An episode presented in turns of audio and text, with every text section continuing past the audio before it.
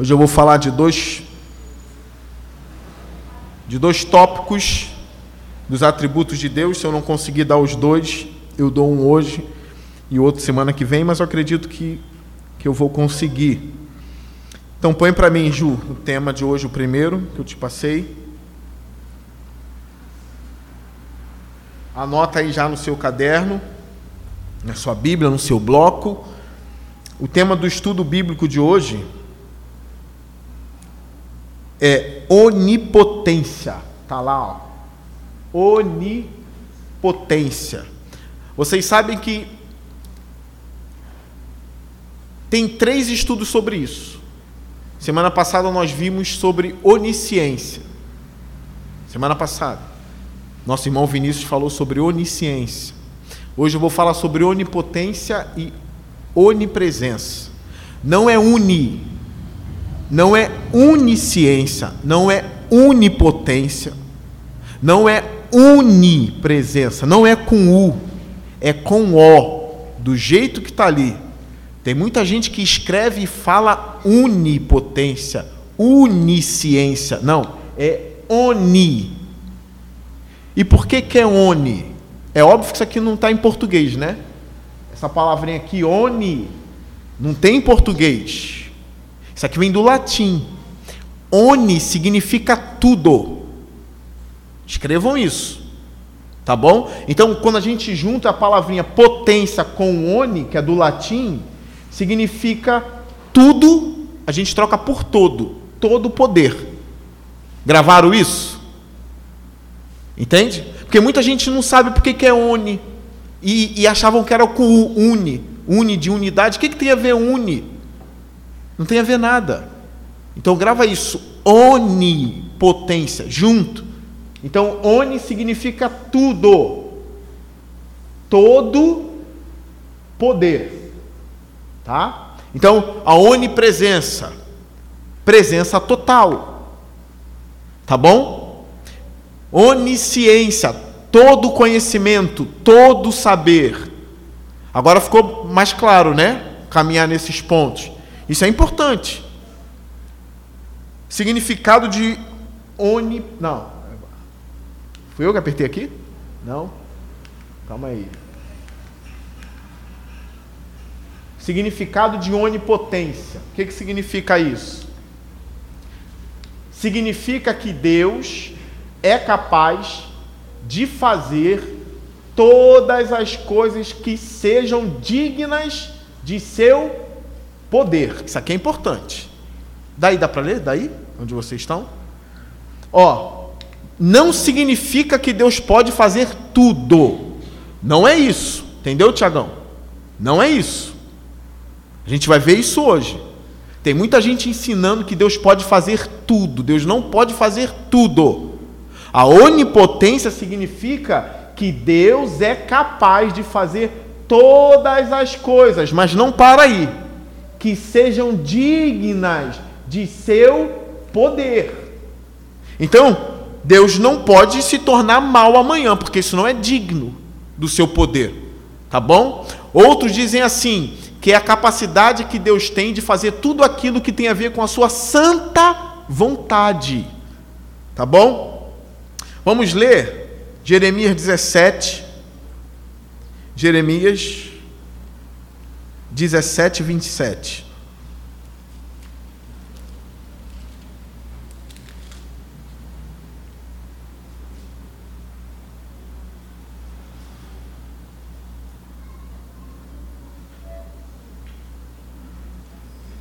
E eu acho que eu errei alguma coisa aqui.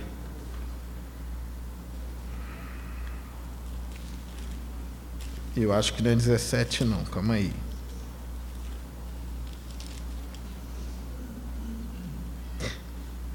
Segunda Coríntios 6:18.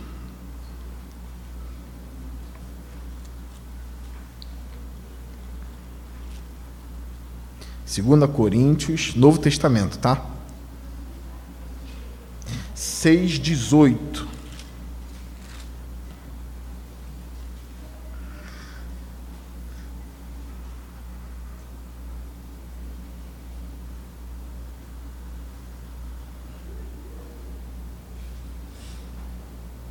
Diz assim: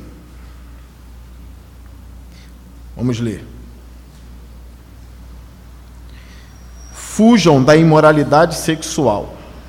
Todos os outros pecados que alguém comete. Oi? Ih, estou em primeira. 2 Coríntios 6,18. Perdão. Quem foi que falou não para mim? 6,18. Isso. É porque o, o contexto é sexual também lá em cima, de jogo desigual, mas vamos ler a partir do 17. Pronto. Diz assim: Portanto, saiam do meio deles e separem-se, diz o Senhor. Não toquem em coisas impuras, e eu os receberei, e lhes serei pai, e vocês serão meus filhos e minhas filhas. Diz o Senhor, o que? Todo poderoso. Isso aqui é onipotência. São textos bíblicos que comprovam que o que a gente está ensinando é bíblico eu tenho um recado para dar à igreja. Tem que estar tá na Bíblia. Tudo que você estiver defendendo ou pensando em relação à nossa fé tem que estar tá na Bíblia. Não adianta tentar modificá-lo. O nosso Deus é todo poderoso. Ele não é um Deus fraco, ele tem todo o poder. Olha um outro texto que ainda fala que para Deus não tem nem impossíveis. Memorize isso aqui, 2 Coríntios 6,18. É uma base bíblica para o Deus Todo-Poderoso. A segunda, Lucas 1, 37. Lucas 1, 37.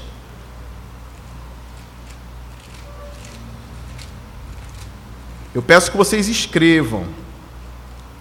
Escrevam. Vamos lá. Lucas 1, 37. Diz assim. Vamos ler do 34 para a gente entender o contexto. Vamos entender o contexto. Olha aqui no, na parede. Perguntou Maria ao anjo como acontecerá isso se sou virgem? Você já esteve diante de algo, para aí, que para você parecia impossível? Já esteve diante de algo que parecia impossível para você? Eu já. É uma das piores experiências que alguém pode ter. É estar diante de um problema, de alguma coisa que parece ser impossível. Se a gente alimenta em nosso coração a crença e a intimidade com Deus que é todo poderoso, esse medo do impossível diminui. Estão compreendendo isso? Eu sei o que estar diante de uma situação impossível, que você não consegue fazer com a sua força. Você não consegue bater de frente porque é muito poderoso. Então, se você não tem Deus nessa hora, você só tem o desespero. Você não tem a quem recorrer. É um desespero total que toma o seu coração. Agora, alimenta no seu coração a crença no Deus Todo-Poderoso, em que para Ele não tem nada impossível. Você vai diminuir o medo do impossível. É o que a gente está precisando na nossa era. A nossa era é uma era de gente medrosa, de homens medrosos, mulheres medrosas, crianças já crescendo medrosas, com medo de enfrentar coisas pequenas, onde o pai tem que pegar e ensinar: você consegue, você vai fazer, porque eu estou do seu lado, eu sou seu pai, eu sou sua mãe. Você vai conseguir vencer isso. Eu lembro que as minhas primeiras experiências no colégio, eu segurei na grade de pânico, de não querer entrar no colégio. E o que me deu segurança foi que minha mãe disse assim: vai, porque eu estarei no pátio te esperando o tempo todo. Mentira! entre que eu estarei aqui te esperando. Você vai me esperar? É claro, você acha que eu vou abandonar meu filho? E abandonou e foi embora. Mas a confiança no que ela, né, falou diminuiu o meu medo e eu entrei para a sala de aula. Parece um exemplo infantil, e é infantil, é óbvio que é infantil. Agora, se a gente trazer para a realidade, Deus é o nosso Pai Todo-Poderoso que não nos abandona quando diz: Eu estou com você. Se Ele diz: Eu estou com você, Ele vai estar com você. E o seu medo do impossível diminui ali. O seu medo de não conseguir conquistar aquilo que você conquistar, não no sentido necessariamente de, de bênçãos, de trabalho, de dinheiro, mas aquilo que o seu coração deseja, até mesmo para você, sua família e tudo mais. Se você tem um Deus todo-poderoso, você é mais confiante. Não é hoje, mas pode ser amanhã. Até mesmo em relação à conversão das pessoas, a gente vai ler isso em breve. Se não é hoje, pode ser amanhã. Porque o meu Deus tem poder. Se ele não tivesse poder, era um desespero total nisso. Agora, ninguém aqui esteve diante de um impossível, tão impossível quanto esse aqui. Ninguém nessa igreja esteve frente a frente de um impossível como esse impossível aqui. Olha, como acontecerá isso se sou virgem? Acontecerá o que aqui? A gravidez de Maria, é ou não é? Ela não era estéril como Sara. Sara tinha relação sexual com Abraão. Ela não engravidava porque era ela não engravidava porque era estéril. E Maria, que era virgem? É bem mais profundo, né? É bem mais profundo. Olha a resposta do anjo para ela. Ela fez uma pergunta sincera, né? Olha a resposta. O anjo respondeu: Olha como começa. O Espírito Espírito Santo virá sobre você. Olha quando a gente vai lendo o texto junto, como fica. Parece que as cortinas vão se abrindo, né? O, o anjo dizendo: O Espírito Santo virá sobre você. Aí não tem mais gigante para impedir. E o poder do Altíssimo a cobrirá com a sua sombra. Lendo esse texto aqui, essa partezinha aqui, o poder do Altíssimo está ligado ao quê? Ou a quem? O poder do Altíssimo está ligado a quem? Quem falou Deus? Deus, né? Mas especificamente, eu sei que Ele é Deus, mas quem é? O poder do Altíssimo está ligado ao Espírito Santo. Ele vem sobre Maria e o anjo fala: Ó, e o poder do Altíssimo a cobrirá com a sua sombra. Aquele que habita no esconderijo do Altíssimo, a sombra do Onipotente descansará. Esse texto também fala do Espírito Santo ali. E é o que está sobre Maria aqui. Isso é o sinal que o impossível começa a se quebrar. Começa a se quebrar. Assim, ou seja, porque o poder do Altíssimo vai te cobrir, ou seja, o Espírito Santo, assim aquele que há de nascer será chamado santo filho de Deus. Também Isabel, sua parente, terá um filho na velhice. Aquela que diziam ser estéreo, já está em seu sexto mês de gestação. Pois, olha a conclusão, nada é impossível para Deus.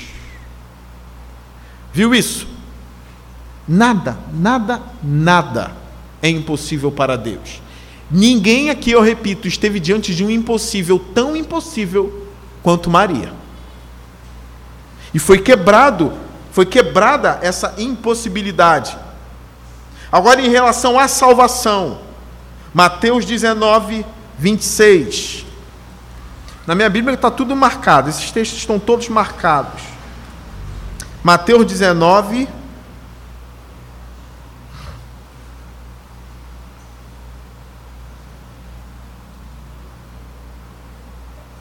Eu sempre dou o texto e quero voltar algumas partes para que a gente entenda o contexto.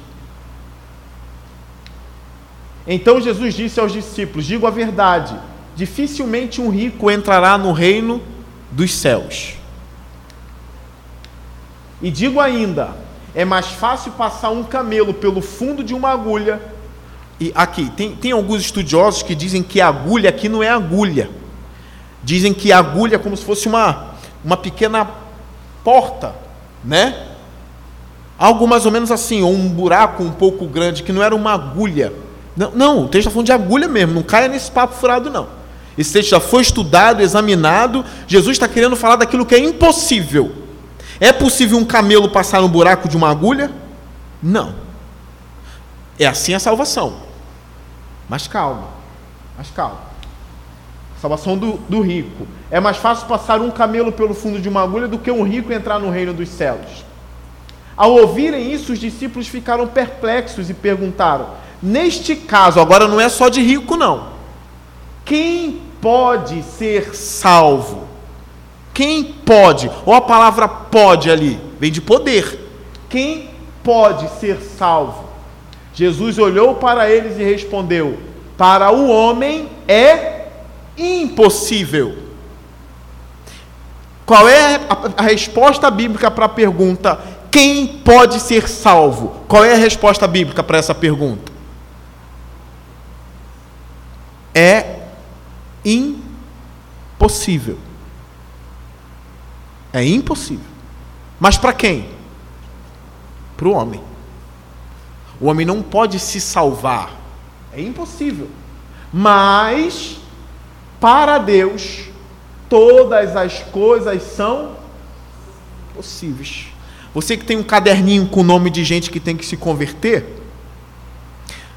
um homem de oração chamado George Miller, que eu até indiquei para Ju ler, você comprou o livro dele, né, Ju? Bem, você leu todo, Ju? Ele é bem fininho o livro. O Jorge Miller ele chega a dizer assim: muitas pessoas eu creio que entraram no reino de Deus por meio das minhas orações. E eu sei que muitas eu vou encontrá-la naquele dia. Você que tem um caderninho com o nome de pessoas que precisam se converter, pode fazer, se você não tem, faça. Ore por essas pessoas. Clame a Deus por elas, porque você não pode salvá-las. E nem elas podem se salvar.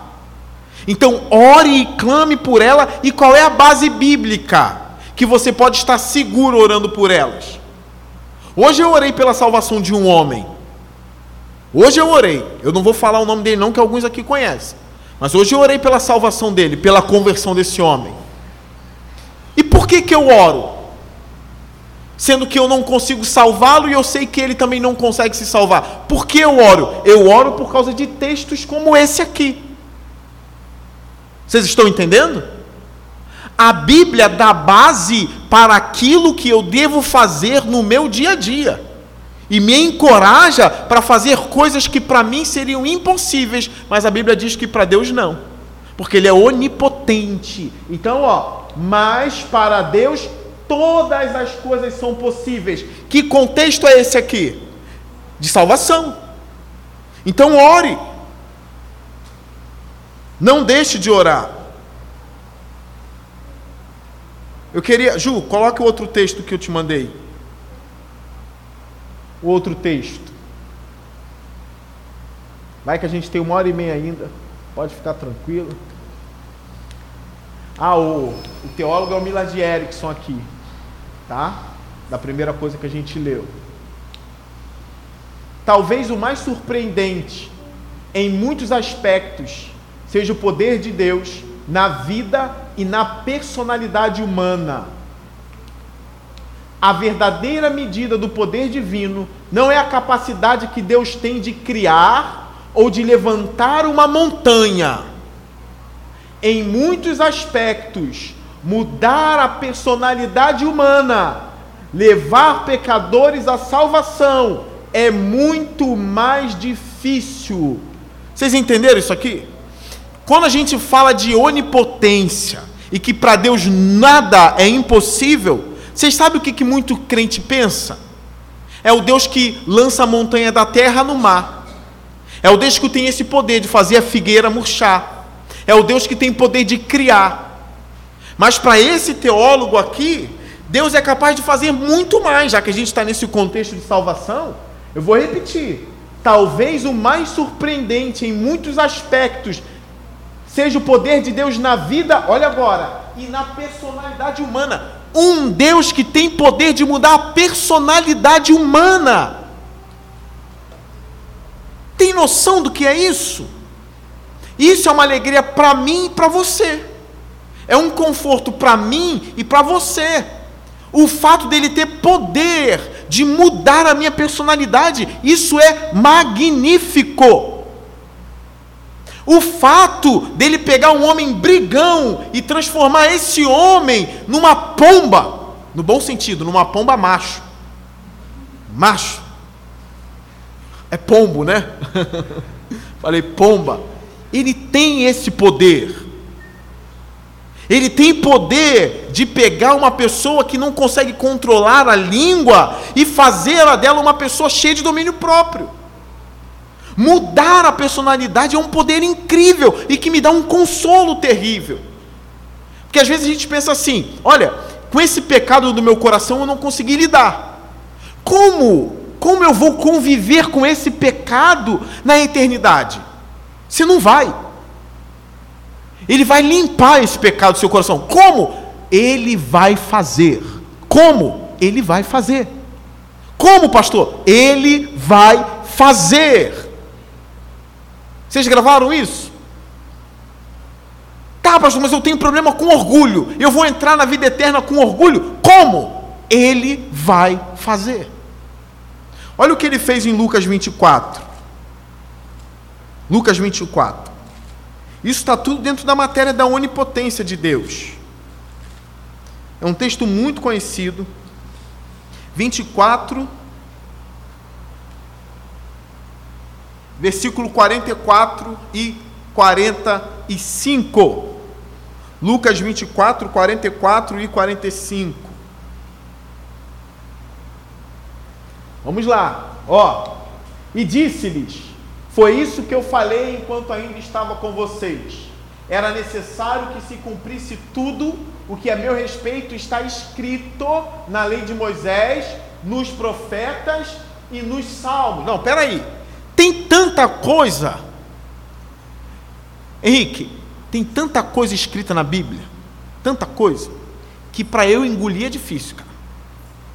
Está entendendo? É muita luta, como o homem de Deus no passado disse.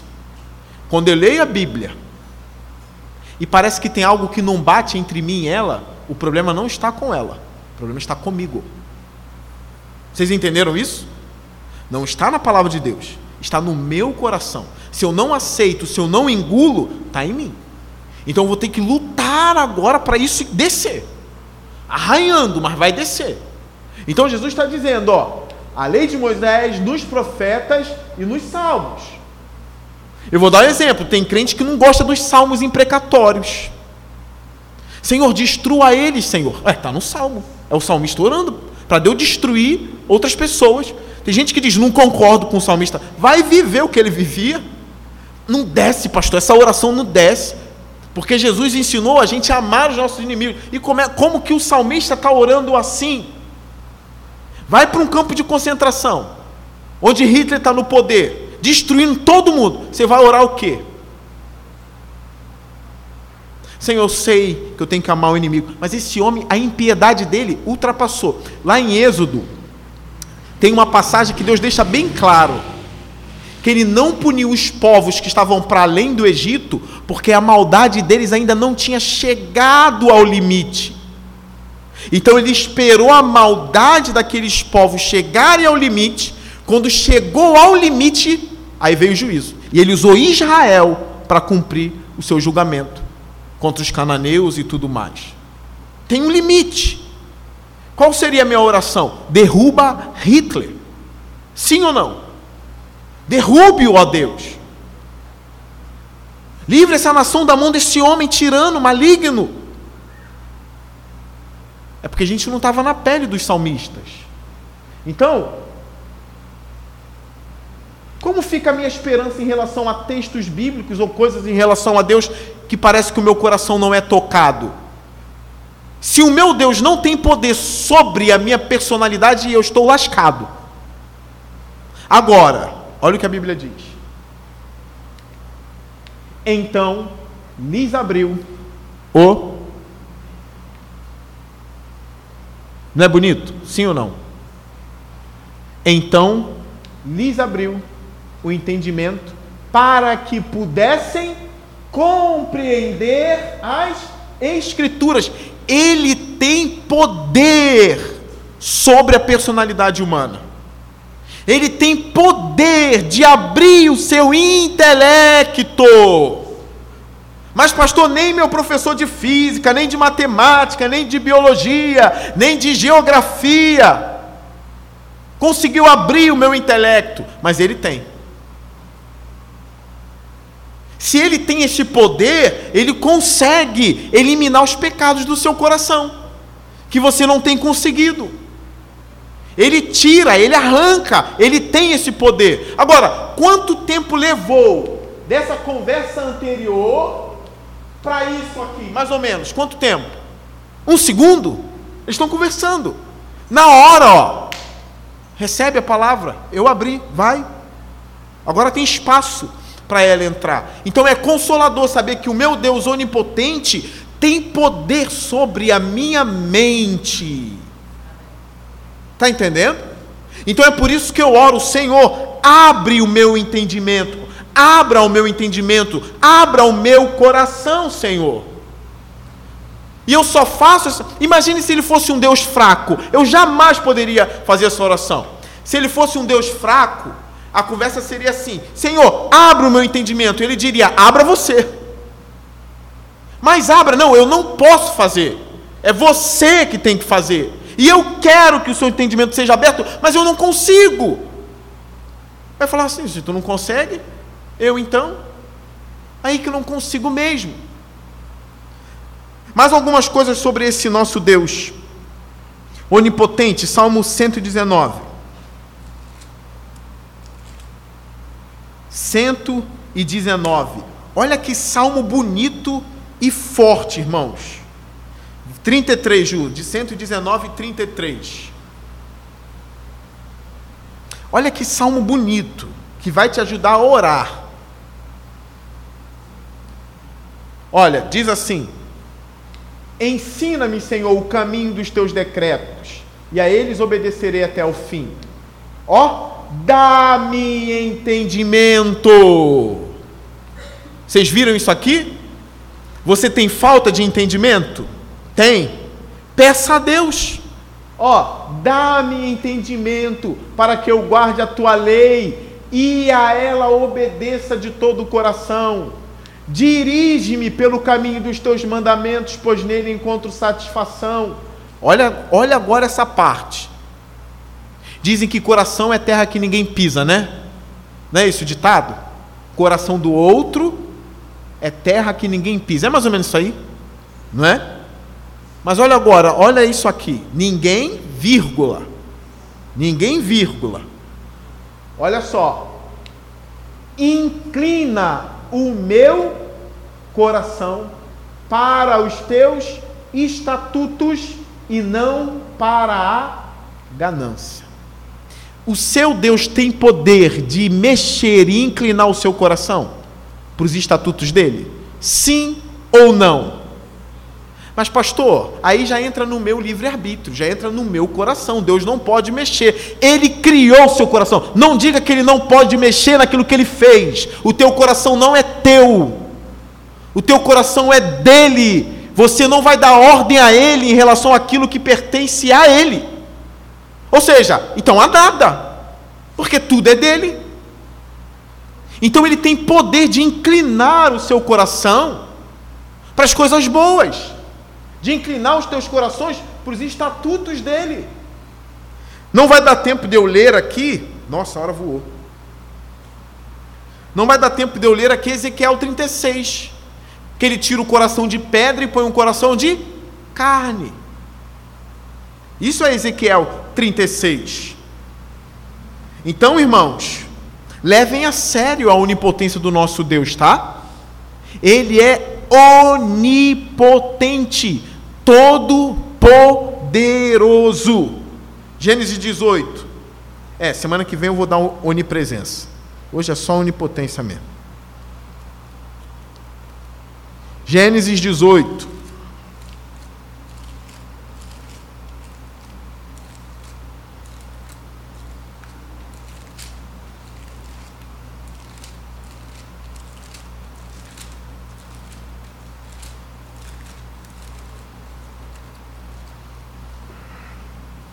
Versículo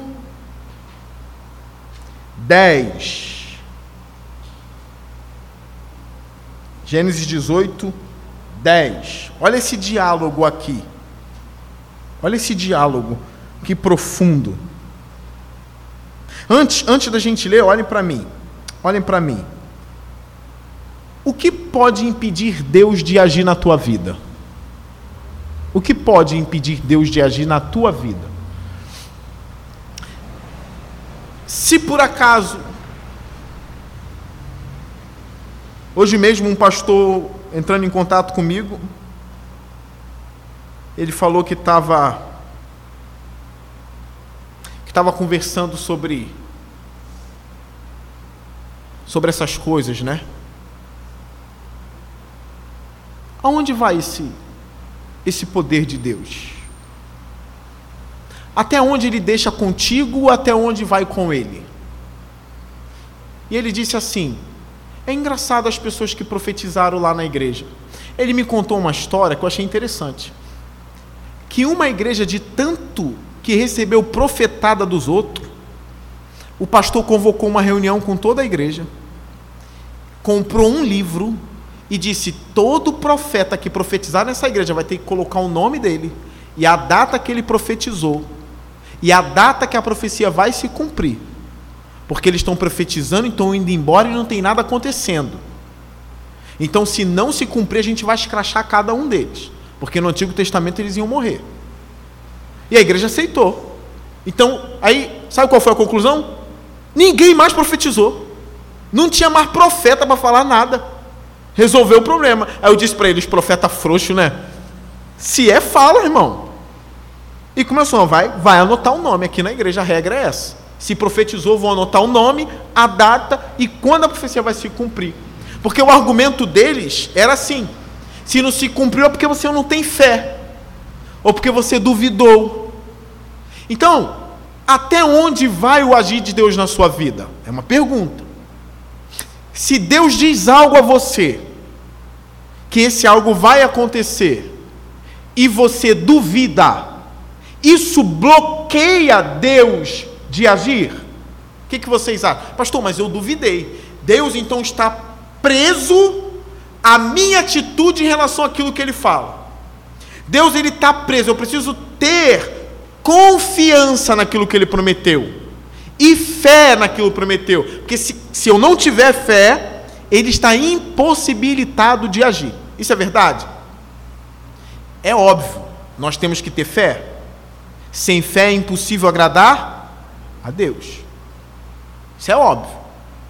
Mas se você duvidar de uma promessa do Senhor, ela vai deixar de se cumprir porque você duvidou? Ou vou melhorar? Deus vai ficar bloqueado tentando te ajudar, desesperado, dizendo: Mas ele não tem fé. O Deus de muito crente é esse. Os crentes criaram esse Deus na cabeça. Parece que Deus fica inquieto no salão da santidade, assim, ó. Ai, tenha fé logo.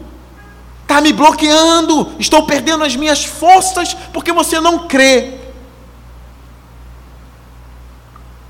A fé agrada a Deus, mas não o impede de agir. Ele se agrada quando você tem fé, mas isso não vai impedi-lo de agir.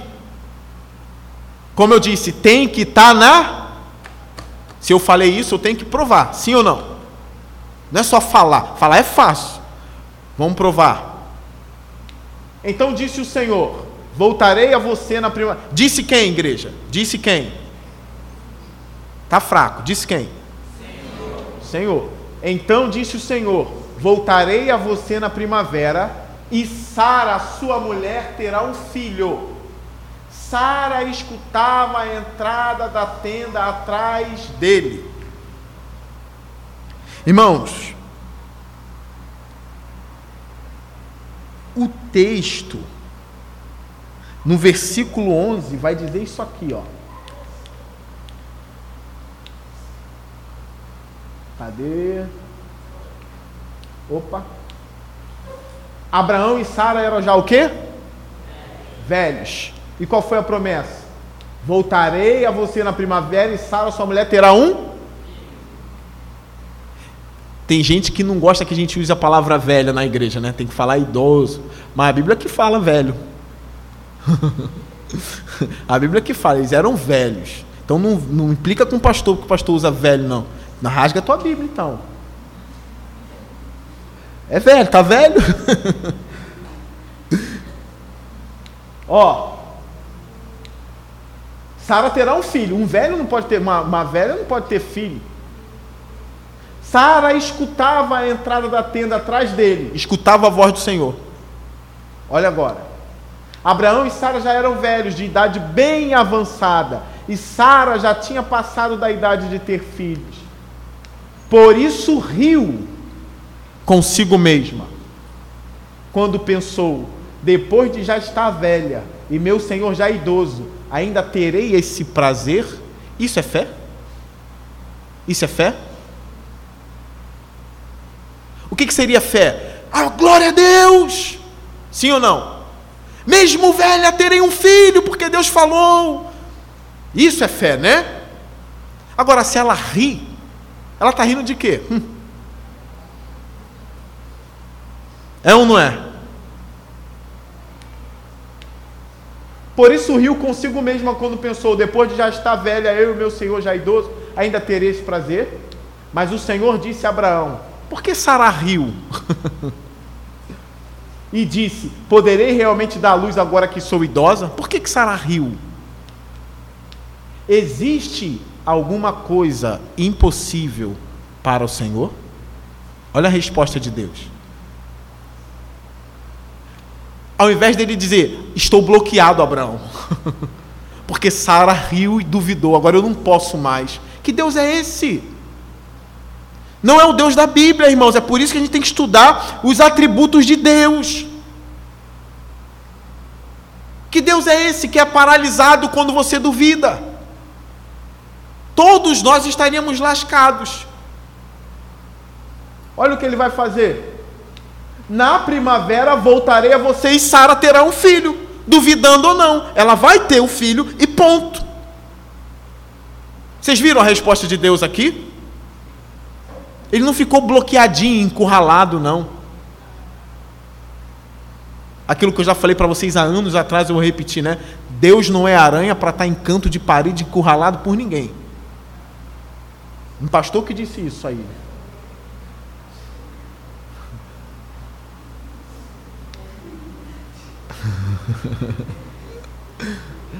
Existe alguma coisa impossível para o Senhor? Sara teve medo e por isso mentiu. Eu não ri, mas ele disse: Não negue, você riu. Parece até comédia, né? Tá? Mas ele cumpriu e nasceu Isaac.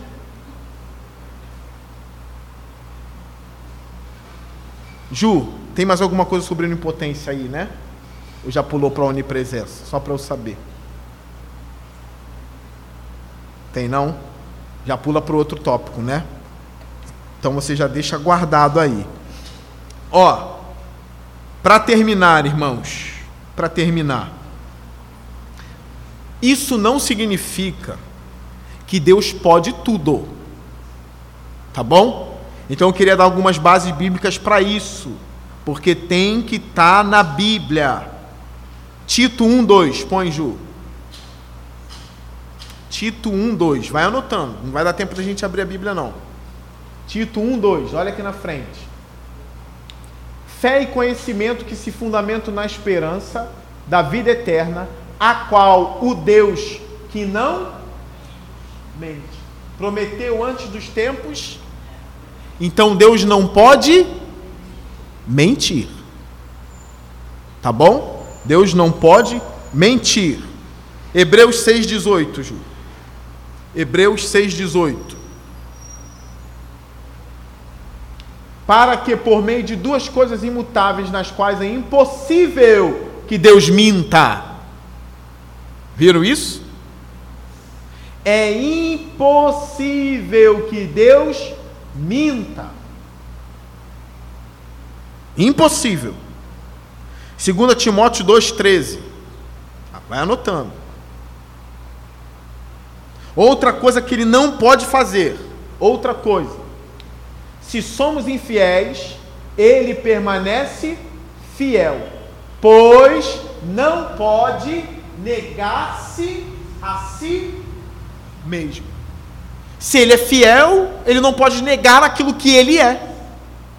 Ele não pode negar a si mesmo. Outra coisa que Deus não pode fazer, Tiago 1,13.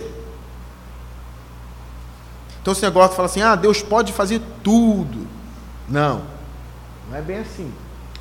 Quando alguém for tentado, jamais deverá dizer: Estou sendo tentado por Deus. Por que, que não pode dizer isso? O cristão não pode dizer: Deus está me tentando. Não pode. Jamais. Deus prova, mas não tenta. Qual é a diferença de provação e tentação? Por que, que Deus prova e não tenta? A provação é para produzir em você um caráter aprovado. Gravaram isso? A provação não é para te destruir, é para te aperfeiçoar. E qual é o propósito da tentação? Destruir. Quem tenta é o diabo. Viram a diferença disso? Então, ó, quando alguém for tentado, jamais deverá dizer: Estou sendo tentado por Deus, pois Deus não pode ser tentado pelo mal e a ninguém tenta. Aqui tem duas coisas na verdade.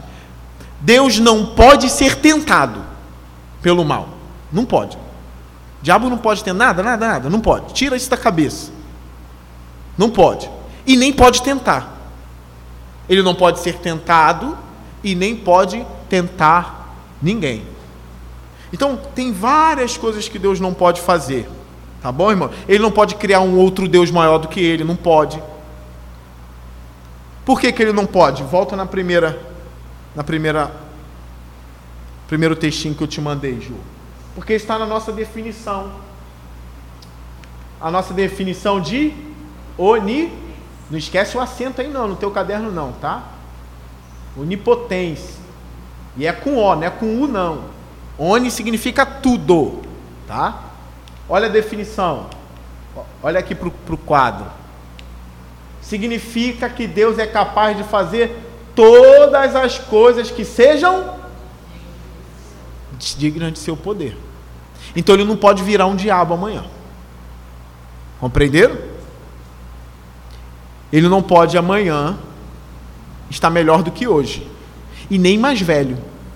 Tem gente que fala assim: qual é a idade de Deus? Deus não tem idade. Ele está fora do tempo. Quem tem idade é a gente, quem está dentro do tempo é a gente. Ele está fora do tempo. Então ele não tem idade. Tá bom? Mas isso é matéria para quarta-feira que a gente vai falar da imensidão, que é também a onipresença dele. Amém? Espero que vocês tenham aprendidos, aprendido e tenham sido abençoados com esse estudo. Eu queria falar sobre os dois tópicos, mas não vai dar tempo. Então não faltem quarta-feira que vem. Olha para mim, tragam caneta, caderno, bloco, folha, tá bom? Para vocês levarem para casa o que eu passo aqui e tragam celular para tirar foto do telão também. Vamos ficar de pé. Tem bolo para a gente comer? Tem, né?